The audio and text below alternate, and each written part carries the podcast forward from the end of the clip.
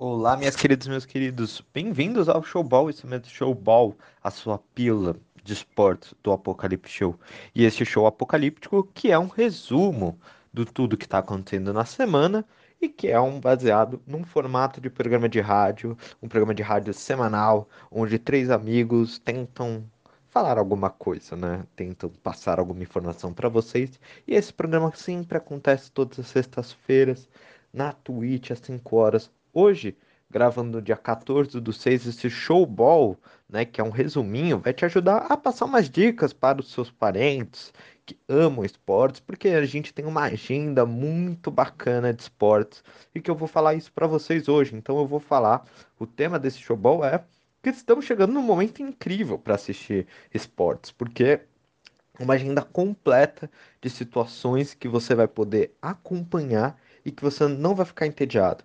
Então eu vou passar essa agenda para vocês e aí vocês vão curtir. Né? A gente vai falar sobre NBA, Copa América, Eurocopa, Olimpíadas que está chegando, talvez um pouco de um próximo card do UFC pay-per-view que também vai ser interessante. Talvez a NFL, eu acho que retorna também. Então, assim, vamos conversar um pouco sobre isso, esse momento bacana que estamos passando no esporte internacional. E isso vai acontecer logo depois do showball. Esqueci de me apresentar, gente. Me chamo João Pedro, tá bom? Então esse é o showball, o programa A Pila de Esportes do Apocalipse Show, logo depois da vinheta. E aí, bora conversar um pouco sobre esses temas. E aí eu vou, né, sobre essas competições que estão acontecendo no Brasil e no mundo, né, algumas no Brasil. E aí eu vou conversar um pouco com vocês sobre a primeira, o primeiro esporte que eu quero conversar, que é os playoffs da NBA, né, que está acontecendo. E eu acho que, se vocês não acompanham o que, que é NBA, né, eu sempre trabalho isso. Gente, não fiquem bravos se você escuta isso e acha que é algo normal. Nem todo mundo sabe o que é NBA. NBA, gente, é uma competição de basquetebol dos Estados Unidos, né? A norte-americana, né? Organizado. Uh, e já sabendo, galera, mesmo sendo uma competição americana que representa cidades, são times que representam cidades, um, franquias, né? Eles funcionam no sistema de franquia, até para explicar pra vocês, depois eu explico isso para vocês. É o campeonato de basquete do mundo, é a referência de campeonato.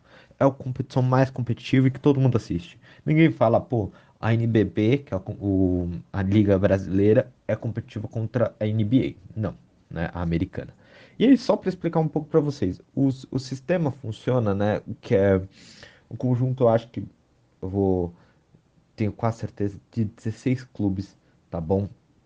Uh, esses 16 clubes que estão divididos em conferências, então Conferência Leste, Conferência Oeste, eles disputam durante 82 rodadas para ver quem se classifica para os playoffs. E todos esses times são conhecidos como franquias, então não tem rebaixamento, não tem uma segunda divisão na NBA. Né? Então é muito simples, então que funciona. Eu acho que esse bobear tem mais times, gente. Eu tô, eu vou pesquisar rapidinho para vocês aqui.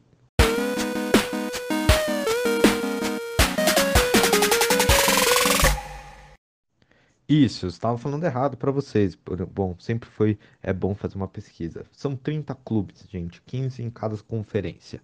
E aí, neste ano, tivemos alguns pontos muito interessantes, né, dentro dessa temporada regular, que são 82 rodadas que acontecem, né? Tivemos alguns pontos interessantes, né? Primeiro, eu acho que a gente teve algumas ascensões que eu acho bacana a gente acompanhar, que é a do New York Knicks né? Que é um clube que estava anos sem ter o seu protagonismo indo para playoffs. Então, um ponto fora da curva. Tivemos o Atlanta Hawks, gente, fazendo crescimento, principalmente porque eles estavam num período uh, de pegar talentos novos, construir uma nova geração, e aí conseguiu fazer Trey Young aparecer como uma grande liderança e de fato levando o seu clube para os playoffs, que é o mata-mata deles, tá bom, gente? Além disso, né, a gente teve um, um Philadelphia também conseguindo se estabelecer dentro da liderança da conferência. Uh, e também, eu acho que é o ponto mais importante da Conferência Leste, que tivemos, gente, uma formação de um Megazord. Imagine você pegar três grandes atletas que, principalmente, um, dominaram, são considerados uh, quase all-stars, que são melhores jogadores de um clube e tudo, e junta tudo no mesmo time. É isso que aconteceu no Nets. Fora isso, vem de brinde um jogador que era muito bom, que era o também que fez história na NBA, super consolidado. Então, para explicar essa formação de Megazord, no ano de 2020, né, antes da, do início da temporada, né, 2019-2020, que eles funcionam através de anos, né, é, são dois anos que acontece, é um período, mas é anual, né, só para exemplificar para vocês, o, o Brooklyn Nets né, conseguiu contratar somente dois dos grandes jogadores. Kai Irving, um grande jogador que estava no Boston Celtics, já não estava num clima bom, foi para lá, e Kevin Durant. Kevin Durant, gente, que só para vocês saberem, foi duas vezes campeão com o Golden State Warriors. Muitas vezes vocês devem estar sabendo, ah, Golden State Warriors, aquele time do, do, uh, do, do Stephen Curry, Klay Thompson. Então, assim, e que tinha o Kevin Durant depois junto, né, do clube, né, e o Damon Green, que era o grande liderança. O Kevin Durant entra nesse time, que já era campeão e já tinha tido um vice-campeonato contra o time do LeBron James, uh, o Cavaliers. E aí ele consegue ganhar mais dois títulos. Só que lá tinha uma grande discussão muito sobre, cara, você ganhou porque já tinha uma panela. E aí ele sai depois, né? E aí em 2019, só para exemplificar, gente, foi quando ele saiu, no final, de, eh, no final da temporada 2018, 2019. E aí é muito interessante a gente entrar, porque ele se lesiona na final contra o Toronto Raptors. E eu tenho certeza, e eu aposto meu dinheiro, que se o Durant tivesse saudável e o Clay Thompson também não tivesse saído como lesão, o Warriors teria ganhado o seu terceiro. Então o Durant teria três títulos. Então o Durant é um dos melhores jogadores da, dessa geração. E aí formou uma panela junto também, depois com o Kyrie Irving. E nesse ano veio o Griffin, que era um jogador do, do Los Angeles Clippers, estava no Detroit, então já estava não estava muito bem, mas é um bom jogador.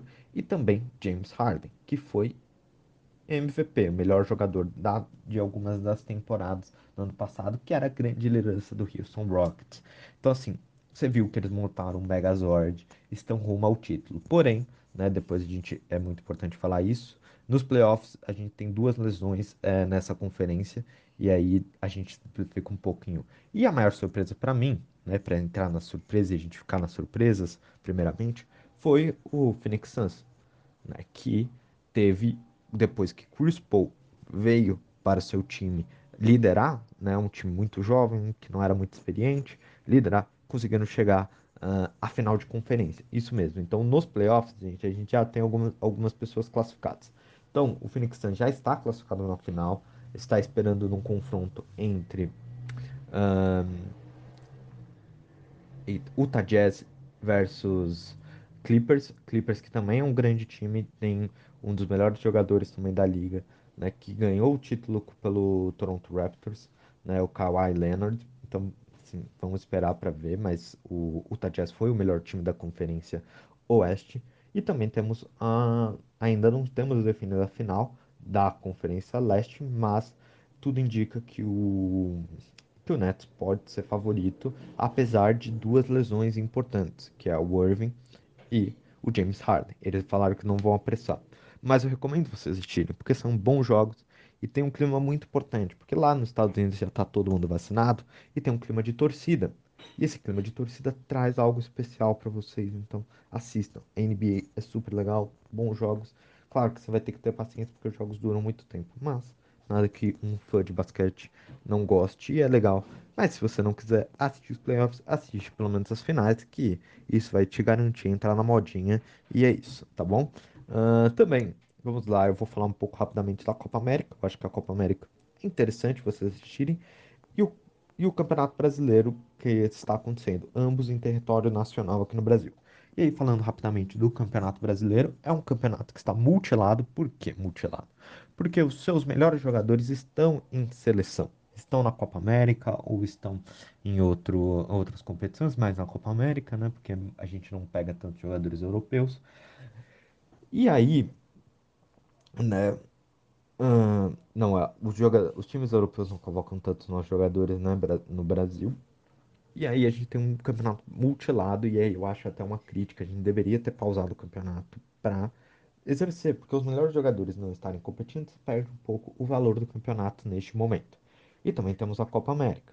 E a Copa América, meus caros, é uma competição que o Brasil é favorito. Ele pode entrar testando só, porque ele está a passos luz da competição aqui na, na América. E aí eu acho muito interessante uma história, que é a história do Messi.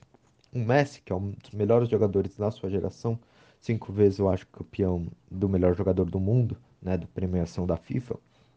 O Messi, meus caros, não ganhou há 33 anos um título. Com 33 anos ele nunca ganhou um título com a seleção argentina principal. Ele já ganhou as Olimpíadas, que vai é um dos assuntos aqui que a gente vai comentar, só que ele não ganhou na seleção principal da Argentina. Então, é outro ponto. Acho que para a história do Messi ele merece uma competição uh, com a seleção principal. E aí vamos entrar para o último tonto, né? Tipo de fato, né? Que eu quero conversar, que é uma competição que eu vou muito recomendar para vocês, que é a Eurocopa. Eurocopa é o campeonato, como a Copa América, é o campeonato de seleções uh, no futebol, de futebol da Europa, em que reúne os melhores, as melhores seleções e lá a gente sai o favorito para a Copa do Mundo. Mas antes de eu entrar em detalhes, vamos falar de um assunto que aconteceu durante a Eurocopa, que foi o caso Eriksen. Se vocês não sabem ou não viram, o Eriksen era um jogador da Dinamarca e sofreu uma parada cardíaca durante o jogo da Finlândia versus Dinamarca neste sábado, eu acho que na Itália. E aí, uh, foi assustador, ainda bem que já tinha médicos em prontidão, conseguiram fazer uma ressuscitação, bem entre aspas, né? Eles conseguiram reanimar o Eriksen e conseguiu, ele está bem já né? E só para vocês saberem, o Eriksen é o jogador dinamarquês, jogou no Ajax da Holanda e depois foi jogar no Tottenham Hotspur na Inglaterra. É um time que o meu tio é torce, então é um carinho que eu tenho eu meu irmão por esse time. E depois é, meio forçou a saída do Tottenham e foi para para Internacional de Milão. Depois do Tottenham ter chegado na final, ele ficou né, da UEFA Champions League, o maior campeonato de clubes do mundo. É, ele forçou a sua saída no meio do ano, no meio da temporada para a Internacional e o Tottenham não tinha que fazer porque senão ia perder ele de graça no final da temporada. E aí isso aconteceu. E ainda não sabemos se ele retorna ainda. O empresário dele falou que ele é otimista, mas ele quer investigar tudo que acontece. Então esperamos que ele retorne, porque é um bom jogador. E é isso. E aí a Euro, pra gente entrar, por que a Euro tão especial? Além desse fato né, que aconteceu, né, e ainda bem que deu tudo certo a euro, gente, é o ponto importante. Porque a euro é aonde a gente considera o favorito pela Copa do Mundo sai. Ou você vê times que podem ser disputar o título na Eurocopa. E aí você tem que entender que a Eurocopa é uma Copa do Mundo, mas sem Brasil, Argentina e Uruguai. Mais Brasil, que é o único time que disputa. Mesmo assim, aí a gente tem que olhar para um olhar, né? Porque eu acho que eu considero aqui que sai os favoritos, é um campeonato muito mais disputado. Porque se a gente olhar, o Brasil, gente, ele, há quatro Copas do Mundo, não ganha de nenhum clube europeu. Ele não ganha de nenhum clube europeu. Então, perdão se uma moto estiver passando, porque parece que as pessoas querem ter uma. chamar atenção.